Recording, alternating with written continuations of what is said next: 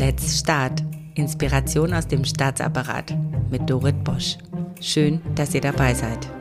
Ich stelle euch inspirierende Menschen vor, die mit Mut, Offenheit und Kreativität unser Staatswesen transformieren. Ganz nach dem Motto, wir sind der Staat.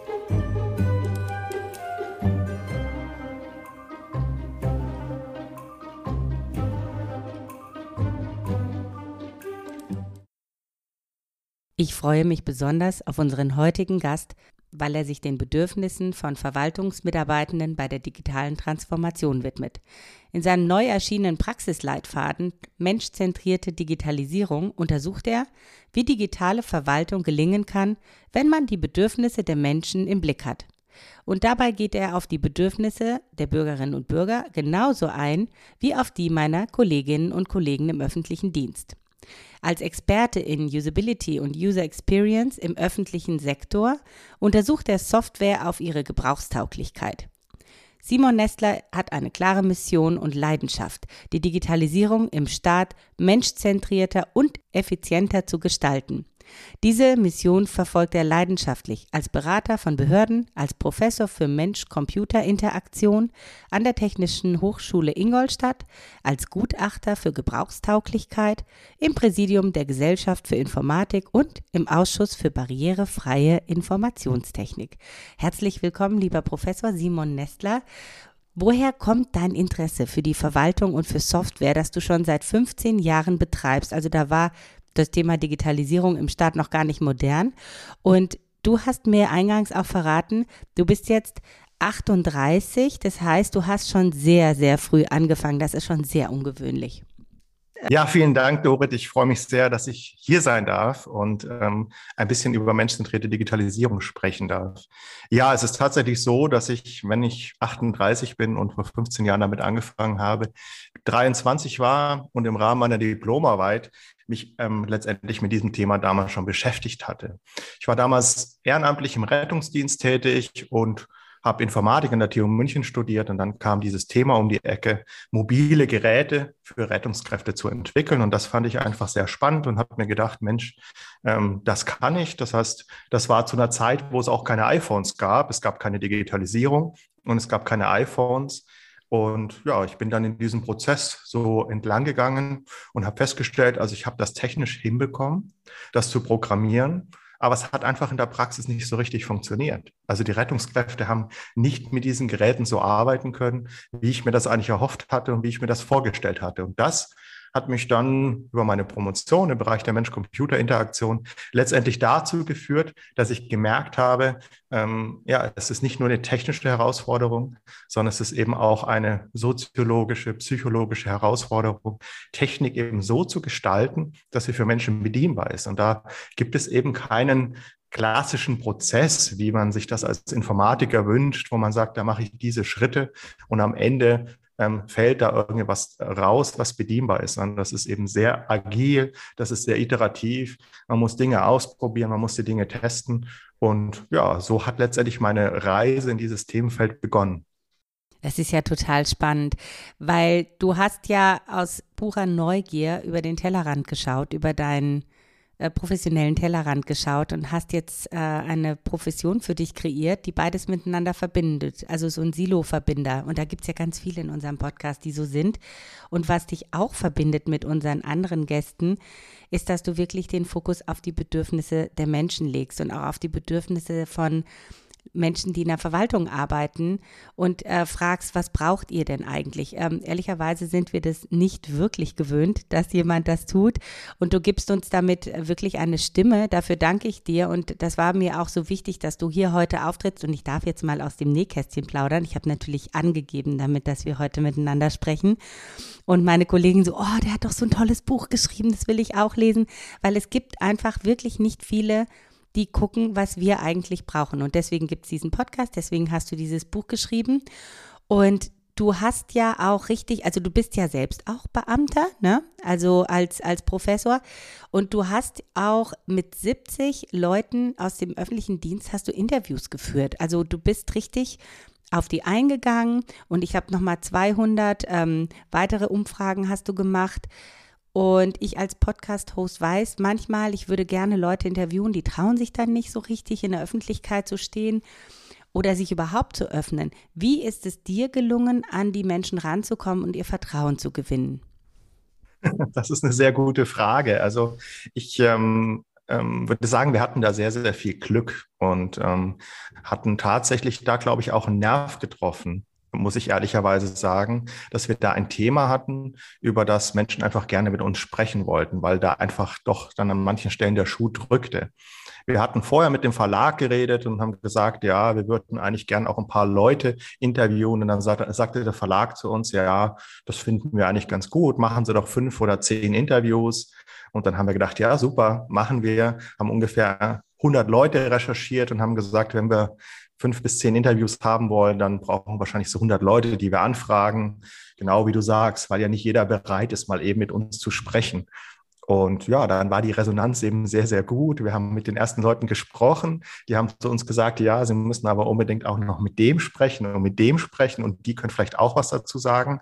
Und ja, so hat sich das entwickelt. Also wir haben uns das ehrlich gesagt auch nicht ausgesucht. Das war dann schon sehr intensiv, einfach auch mit 70 Leuten zu sprechen, zuzuhören und ähm, auch ganz wichtig, nicht mit einem Fragenkatalog reinzugehen, sondern wir sind Ach. wirklich eigentlich mit einer Frage reingegangen und haben gesagt, wie läuft denn in Ihrem Umfeld, in Ihrer Erfahrung im Moment eigentlich diese Digitalisierung ab?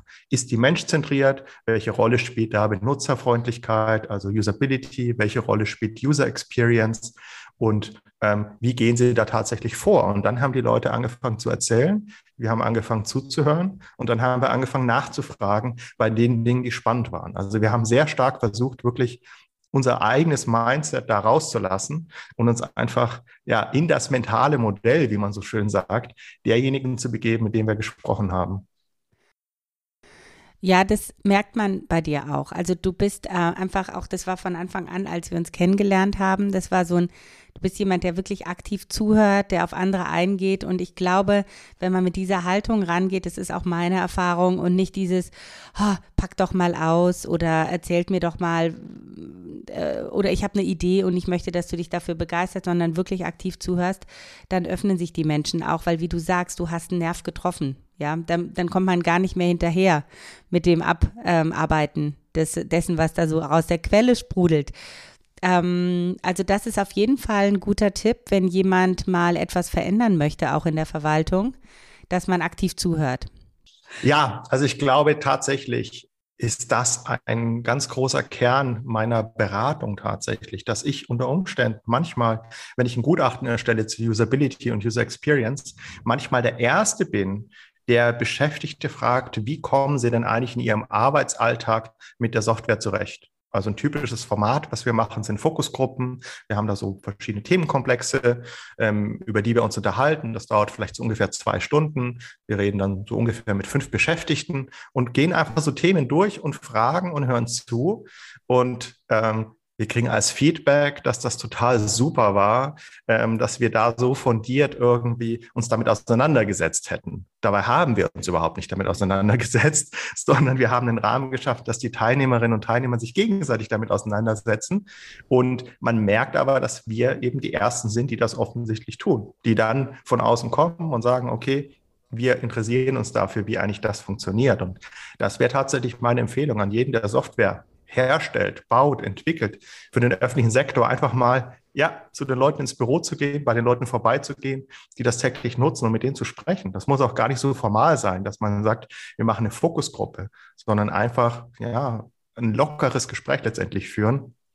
Ist für mich immer wieder so, dass bei all diesen Runden, wenn die im Präsenz stattfinden und man danach irgendwie noch, was auch immer, Mittagessen geht, mit denen, mit denen man sich unterhalten hat, da wirklich eigentlich so viele Einblicke gewinnt, äh, in der lockeren Atmosphäre, ähm, von denen man dann eben auch zehren kann im weiteren Verlauf des Projektes, weil man dann einfach bestimmte Dinge, die einfach nicht gut laufen, die man eigentlich sofort sieht, einordnen kann und verstehen kann, warum läuft das denn hier eigentlich nicht und warum berücksichtigt die Bedürfnisse in dem gesamten Prozess eigentlich niemand. Eigentlich ist es einfach, oder? Es ist eigentlich ziemlich simpel. Also ohne Plan, einfach nur mit dem Wohlwollen auf Menschen zugehen und ähm, genau diese Gespräche führen, authentisch führen und ohne, ohne Schablone, ohne ich müsste, ich möchte dir jetzt meine Idee aufzwingen, finde ich großartig. Und das bringst du auch so rüber. Auch jetzt, wo ich dir so in die Augen schaue, weil wir können uns nämlich sehen, ähm, ist wirklich diese, diese angenehme Offenheit, die ich sehr schätze. Du hast jetzt ein Buch herausgebracht im März 2022 zum Thema menschzentrierte Digitalisierung, ein Praxisleitfaden für die Verwaltung. Was sind so die Kernbotschaften? Also der erste Kerngedanke ist, glaube ich, in diesem Themenfeld, dass es unterschiedliche Geschwindigkeiten gibt, ähm, in denen das Thema betrieben wird. Das heißt, es gibt Behörden, die sind hier sehr weit und es gibt Behörden, die stehen am Anfang oder beschäftigen sich gerade erst ähm, ja, neu mit diesem Thema. Und die wichtigste Kernbotschaft ist, dass egal wie weit man in dem Thema fortgeschritten ist, es auf jeden Fall den nächsten Schritt gibt, den man jetzt tun kann. Und dieses gesamte Buch ist letztendlich aufgebaut, dass es aus unserer Sicht eben sechs solche Schritte gibt, dass wir sagen, erstmal muss man schauen, dass man effektive Lösungen schafft, dass man also Lösungen schafft, die echte Bedürfnisse erfüllen. Dann muss man drüber nachdenken, ob man diese Bedürfnisse eben auch effizient erfüllt. Und dann als dritten Schritt ähm, sollte man drüber nachdenken, wie es denn eigentlich mit der Zufriedenheit der Beschäftigten aussieht, ob eine Lösung eben zufriedenstellend ist. Und darauf aufbauen sagen wir dann, wie sieht eigentlich die Lösung selber aus? Ist sie ästhetisch? Das wäre dann der vierte Schritt. Schaffen wir denn jetzt auch Erlebnisse? Das wäre dann der fünfte Schritt. Und der sechste Schritt ist, wie sieht eigentlich der gesamte Service aus, sowohl analog als auch digital. Und da merken wir auch schon, dass natürlich viel geredet wird über Design Thinking. Das wäre aus unserer Sicht der fünfte Schritt. Und es wird viel gesprochen über Service Design. Das ist der sechste Schritt. Das mag für manche Behörden sicherlich im Moment genau dran sein. Und es da mag auch genau der richtige Schritt sein. Aber manchmal sind ja grundlegende Basics, gerade wenn ich in interne Fachanwendungen in Kommunen schaue, noch zu erfüllen. Und dann muss ich mich tatsächlich erstmal mit Effizienz beschäftigen, auch wenn das vielleicht nicht ganz so sexy und nicht ganz so spannend ist. Das ähm, finde ich großartig, dass du das so aufbaust. Man kann also jederzeit einsteigen, wenn man weiß, wo man steht. Das ist ja vielleicht auch nochmal eine Herausforderung, aber dabei bist du ja sicherlich auch behilflich. Oder vielleicht gibt es da ja auch so einen so Test, den man machen kann, ähm, wo man gerade steht. Also kann man das einordnen selber oder braucht man da so ein bisschen eine Außensicht? Ich glaube, das kommt sehr stark in der Beschäftigung mit dem Buch schon raus, dass man einfach merkt, habe ich mich mit diesen Aspekten schon beschäftigt. Was mache ich denn, um Effizienz zum Beispiel zu messen? Was weiß ich denn eigentlich darüber, wie effizient der bestimmte Prozess jetzt abläuft? Also wir digitalisieren ja gerne analoge Prozesse, weil wir sagen, jetzt machen wir das digital, damit es effizienter wird, damit es schneller läuft, damit es einfacher läuft. Und die spannende Frage, die wir in dem Buch aufwerfen, ist, stimmt das? Ist das wirklich so? Ist der Prozess tatsächlich effizienter geworden? Und wir haben das schon intensiv mit den verschiedensten Behörden auch diskutiert und viele sagen, also wenn wir ganz ehrlich sind, können wir das nicht beantworten, weil wir es nicht gemessen haben. Wir gehen einfach davon aus, dass es so ist, weil wir gehört haben, dass Digitalisierung alles effizienter macht. Und wenn man eigentlich an dem Punkt steht und sagt, okay, da muss ich ehrlich zugeben, das kann ich auch nicht so genau sagen. Ja, dann ist das schon mal ein guter Schritt, um auf jeden Fall auf dieser Ebene einzusteigen und eben nicht schon in die höheren Ebenen zu gehen. Interessant. Du beschreibst auch Digitalisierung im öffentlichen Sektor als Wicked Problem, also ein mehrschichtiges Problem. Kannst du ein bisschen erklären, warum es gerade bei uns so vielschichtig und so problematisch sind, weil teilweise herrscht ja auch der der, der Glaubenssatz vor, es liegt an den Beamten selbst, dass wir es einfach nicht auf die Reihe kriegen. Also da muss ich erstmal tatsächlich den öffentlichen Sektor auch in Schutz nehmen. Man hackt ja da gerne drauf rum und sagt, der öffentliche Sektor kriegt das jetzt nicht gebacken. Ich habe durchaus auch mit Unternehmen zu tun. Und Unternehmen haben Produkte, die nach außen glänzen. Das ist so ungefähr das, was der öffentliche Sektor mit dem Onlinezugangsgesetz jetzt auch macht. Gleichzeitig haben aber genauso Unternehmen auch interne Verwaltungsprozesse und die sehen bei weitem nicht besser aus wie das, was man in Behörden so sieht. Also da muss man, glaube ich, erstmal schauen, geht es wirklich um die Produkte der Unternehmen? Da spielen diese Themen eine Rolle. Aber in den internen Prozessen sieht es genauso schlimm aus. Und ähm, all diese Prozesse haben diese Charaktereigenschaft, dass sie einfach vertrackte Probleme sind. Das heißt, ähm, das Grundprinzip, das geht ja auf Horst Rittel zurück und er sagt letztendlich, ähm, es ist schon die erste Herausforderung, überhaupt zu verstehen, was das Problem ist. Und da bügeln wir eigentlich viel zu schnell drüber hinweg. Wir sagen, okay, das Problem beschreiben wir und dann schreiben wir letztendlich das aus. Aber wir schreiben nicht ähm, aus, damit wir jemanden bekommen, der uns dabei hilft, das Problem vollumfänglich zu verstehen, sondern wir schreiben etwas aus, dass wir jemanden bekommen, der das Problem für uns löst und digitalisiert. Und im Rahmen der Digitalisierung stellen wir fest, oh, das Problem haben wir gar nicht vollständig umrissen gehabt, das haben wir gar nicht vollständig verstanden. Und dann letztendlich müssen wir nachschärfen, dann müssen wir nachjustieren. Das heißt, wir sind in einem sehr statischen Prozess eigentlich erstmal gefangen. Allein durch diese Ausschreibungslogik, ähm, wo wir nicht wirklich ähm, agil vorgehen können, wo wir nicht wirklich dynamisch dieses Problem explorieren können. Und das muss man aber bei dieser Art von Problemen tun. In dem Moment, wo ich anfange, diese Probleme zu lösen, werden die Probleme sich verändern und werden sich plötzlich anders darstellen. Und das muss ich in dem Prozess eben entsprechend aus, aufgreifen. Das ist das, was letztendlich ähm, Horst Rittel damit meint. Du beschreibst in dem Buch und hast es jetzt auch gerade gesagt, bei diesen Wick Problems, dass es nicht unbedingt so ist, dass man bei einer Lösung beginnt, also man löst ein Problem und danach ist es erledigt, sondern es kann passieren, dass man ein Problem löst und anschließend ergeben sich ganz andere Probleme. Also man weiß nicht unbedingt, wo man endet, wenn man einen Prozess startet. Ist das Teil auch dieses Wick Problem Lösungswege? Also letztendlich hat das starke Verknüpfungen aus meiner Sicht zu dem Prozess Design Thinking oder auch wie er in der ISO 9241210 beschrieben ist, dass man letztendlich eine Lösung des Problems eigentlich eher bezeichnet als Gestaltungslösung und damit deutlich macht, es ist ein Zwischenschritt in einem langen Prozess. Das heißt, wenn ich Erkenntnisse darüber gewinnen möchte, wie das Problem aussieht, dann ist die richtige Strategie zu versuchen, es zu lösen. Es macht also keinen Sinn, mich jetzt an dem Problem tot zu analysieren und zu versuchen, das Problem zu verstehen, sondern ich schaffe ein grundlegendes Problemverständnis und versuche dann diesen Teil zu lösen und teste dann meine Lösung.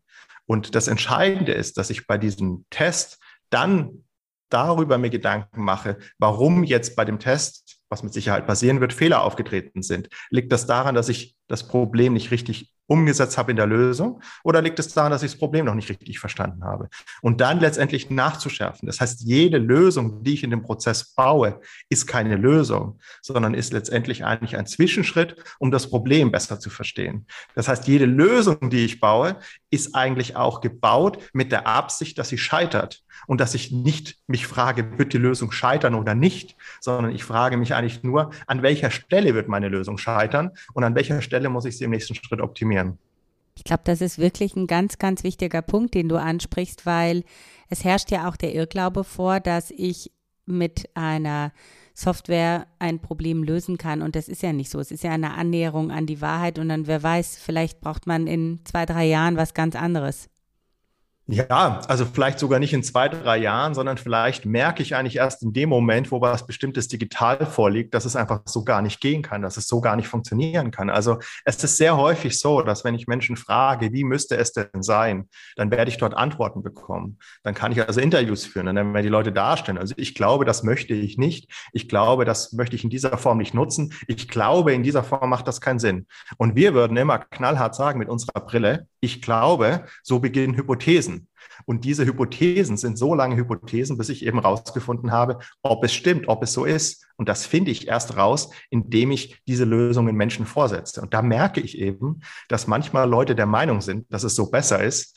Ich aber erst durch die Lösung und auch durch den Prozess, wie sie damit interagieren, dann sehe und sage, nein, das andere ist besser, ja, das andere ja. ist effizienter, sie machen weniger Fehler und es ist einfach viel leichter und es ist, sie arbeiten sich unter Umständen auch viel schneller in die andere Lösung ein. Das heißt, Glauben ist gut und Glauben ist auch wichtig. Ich muss diese Bedürfnisse schon ernst nehmen, aber ich darf nicht den Fehler machen, zu sagen, wir fragen jetzt einfach die Menschen, haben die Bedürfnisse und dann geben wir diese Bedürfnisse ungefiltert an die Hersteller, sondern da brauchen wir genau diese Zwischenebene. Da brauchen wir Menschen mit unserer Expertise, die dann sagen, okay, wir sind in der Lage, die Bedürfnisse der Menschen in Anforderungen zu überführen, weil die Menschen werden niemals selbst Ideen entwickeln, wie ihr Problem zu lösen ist, sondern das bleibt natürlich schon die Aufgabe derjenigen, die dann die Digitalisierungslösungen tatsächlich bauen.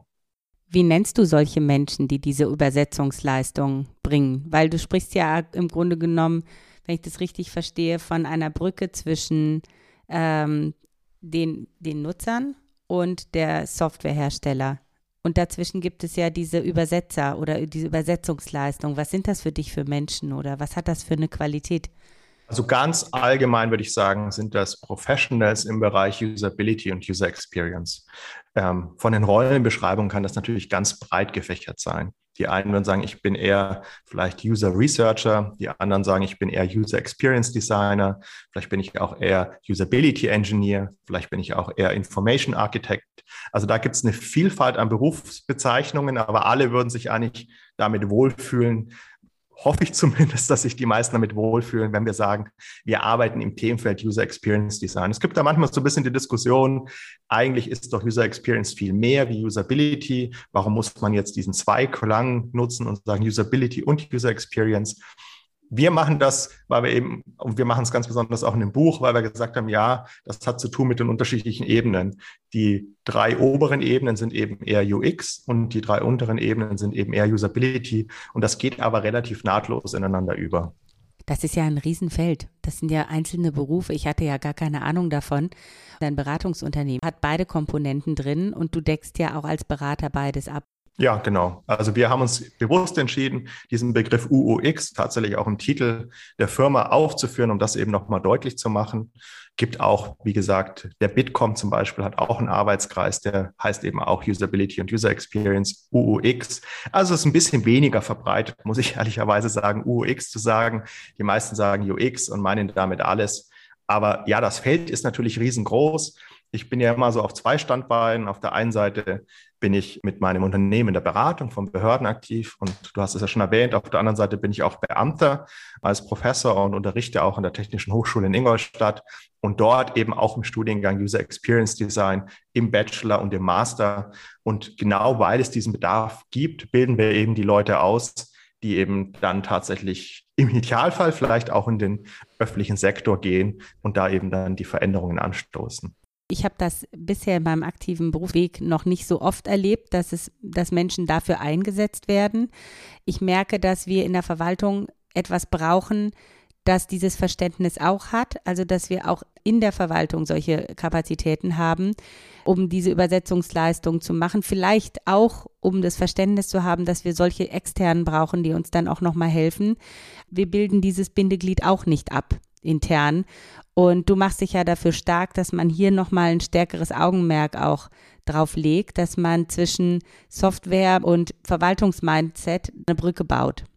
Also letztendlich ist das gesamte Buch ein Plädoyer dafür, genau das zu tun. Also das Buch ist mehr als ein Versuch, irgendwie Beratungsleistungen zu verkaufen, sondern das Buch soll die Verwaltung eigentlich befähigen, diese Expertise selbst Schritt für Schritt aufzubauen und vor Dingen im ersten Schritt mal ganz nüchtern den Bedarf zu erkennen, dass man eben diese zwei Welten hat und dass man zwischen diesen beiden Welten eine Brücke bauen muss, weil ähm, die Lösung der öffentlichen Verwaltung zu sagen, das, was wir nicht selbst können, das schreiben wir halt aus und da holen wir uns externe Expertise, wird ja nicht funktionieren. Also das hat einer unserer Interviewpartner sehr schön gesagt.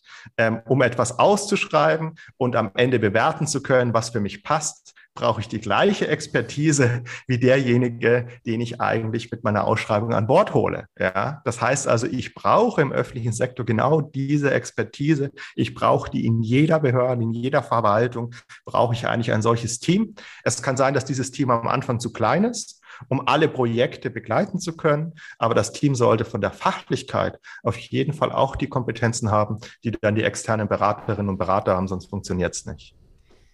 Das ist richtig. Und vor allen Dingen, die internen wissen auch ganz genau, wo der Schuh drückt. Man ist auch erstmal ein bisschen offener und können dann auch auf Augenhöhe kommunizieren mit Menschen, die von außen kommen. Weil ich habe das auch selbst schon gemerkt, wenn ich was ausgeschrieben habe. Ich wusste überhaupt nicht, was ich ausschreiben soll. Also woher soll ich das denn wissen? Ich bin jetzt Juristin und dann, wie es so ist in der Verwaltung, da macht man, manchmal auch Dinge gerade als Jurist, weil man alles kann angeblich von denen man aber eigentlich gar nicht so viel weiß.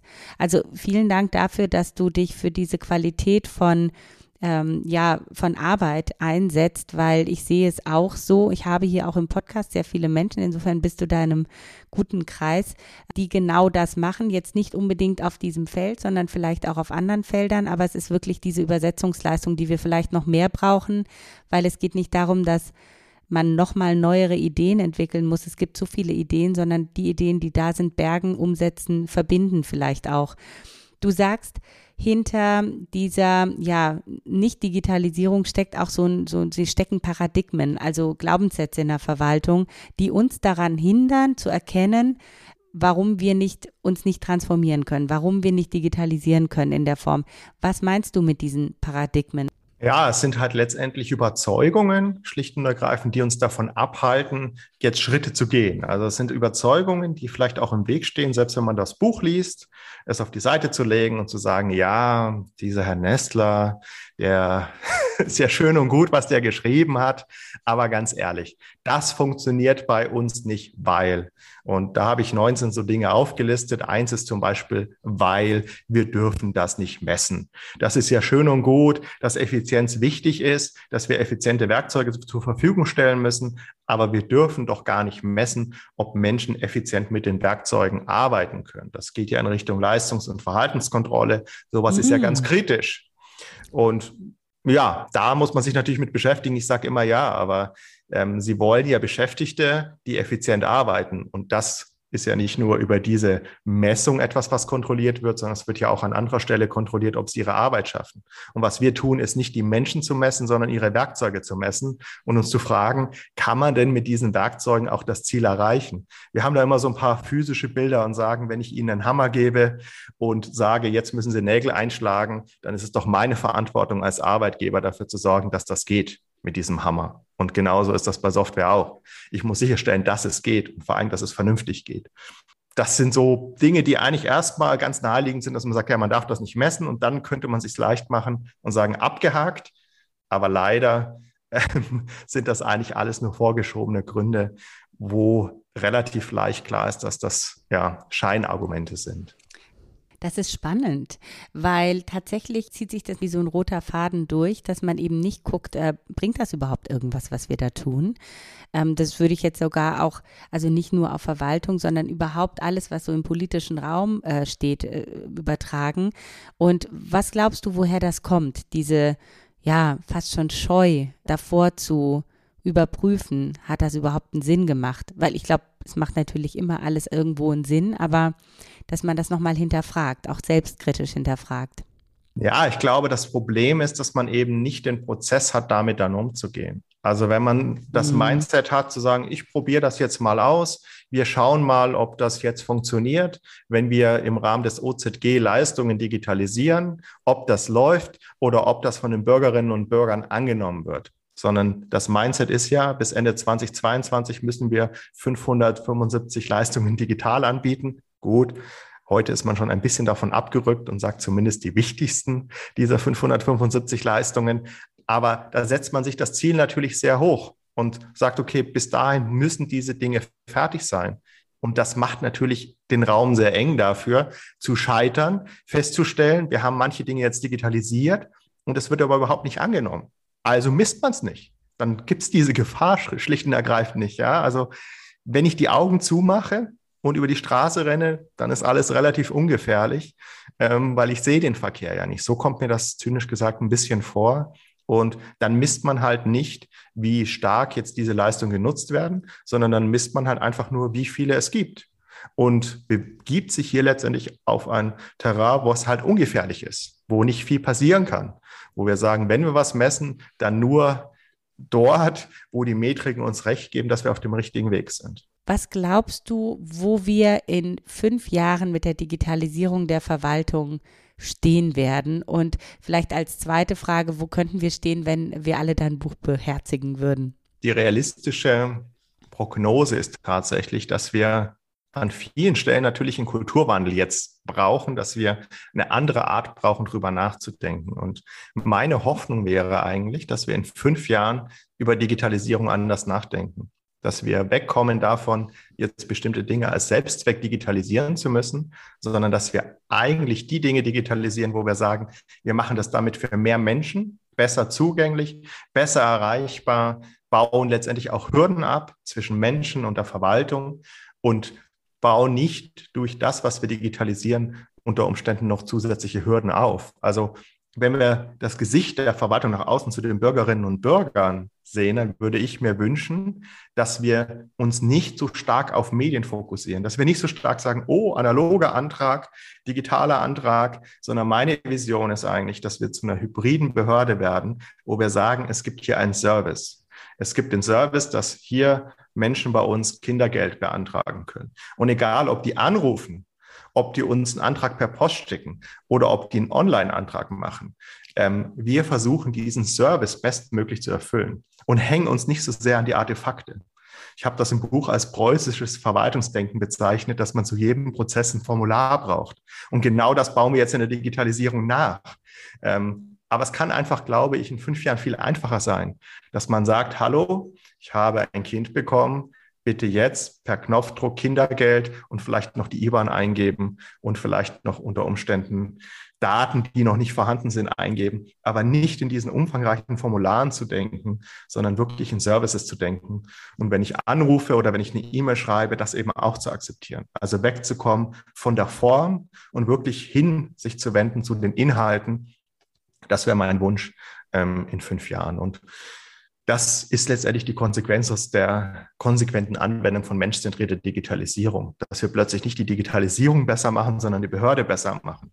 Ja, und wenn wir Digitalisierung so betreiben wie bisher, ja, dann digitalisieren wir halt irgendwie weiterhin ein paar Leistungen. Ja, dann haben wir vielleicht jetzt dann von den 575 50 digitalisiert, aber die Leute sagen, kann ich es auch ausdrucken und auf Papier ausfüllen? Das geht ja viel schneller was mir total, also als du gerade erzählt hast, da ist bei mir wirklich was aufgegangen. Du hast unheimlich viel Druck rausgenommen aus dem ganzen Thema, so gefühlt für mich.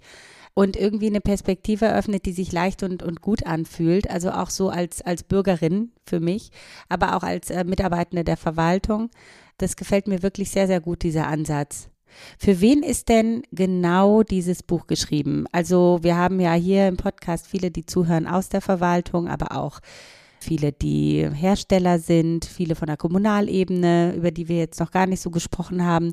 Also wenn man dir jetzt zuhört, wo sagst du, okay, die drei, vier, die sollten das vielleicht mal lesen und dann haben sie einfach auch so ein bisschen, wie du sagst, einen Praxisleitfaden an der Hand, können einfach mal nachschlagen, wo stehe ich denn da, weil der Austausch ist ja auch nicht immer so gegeben im wahren Leben.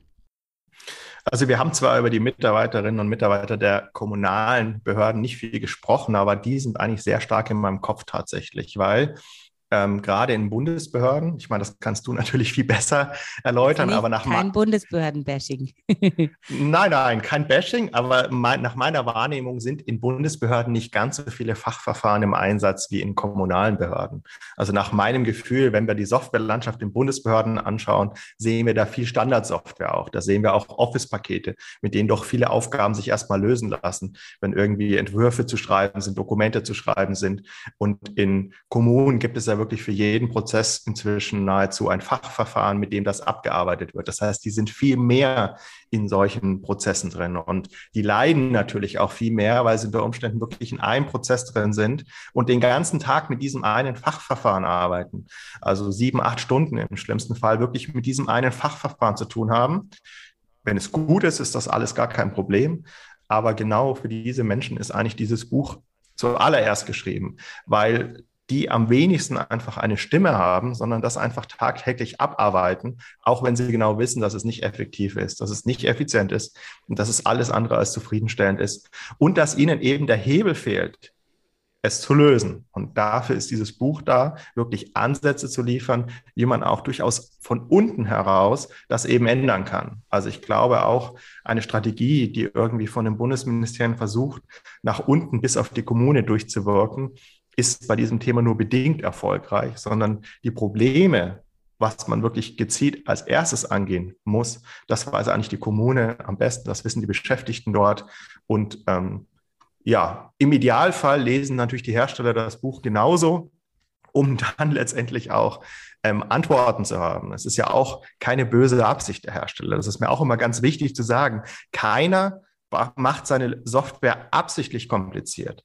Keiner baut seine Software absichtlich mit Barrieren, sondern es ist ja eher eine Unachtsamkeit, einfach diesen Fokus nicht zu haben. Und da glaube ich, dass das Buch die Augen öffnet, zu sagen, okay, das sind Dinge, an die wir denken müssen. Das haben wir unterbewusst schon wahrgenommen. Und jetzt haben wir aber auch einen Hebel, wie uns das gelingen kann und wir noch bessere Qualität abliefern. Und das ist nach meiner Wahrnehmung genau der Anspruch aller Hersteller, dass sie eigentlich ja durch die Qualität sich auch von ihren Mitbewerbern absetzen wollen.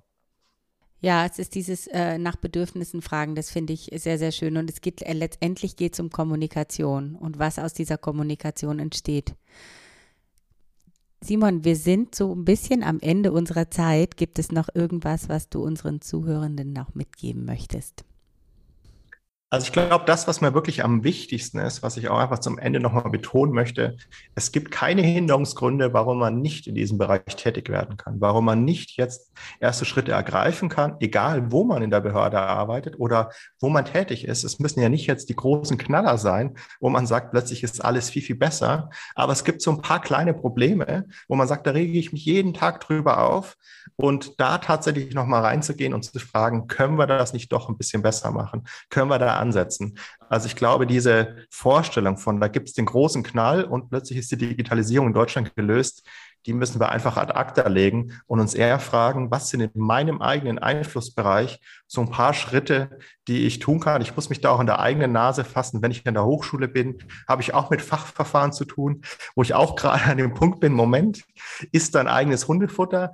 Ähm, was könnte ich denn jetzt tatsächlich hier tun, um auch vielleicht da von unten heraus eben eine Veränderung anzustoßen. Und das ist, glaube ich, wirklich der ähm, Impact des Buchs am Ende auch, zu sagen, wenn das jetzt alle Menschen tun, die dieses Buch lesen, und wenn es nur eine winzige Kleinigkeit ist, dann wird sich dadurch trotzdem was verändern. Also jeder und jede kann einfach dazu beitragen, dass die Digitalisierung der öffentlichen Verwaltung ein bisschen menschgerechter und menschzentrierter wird.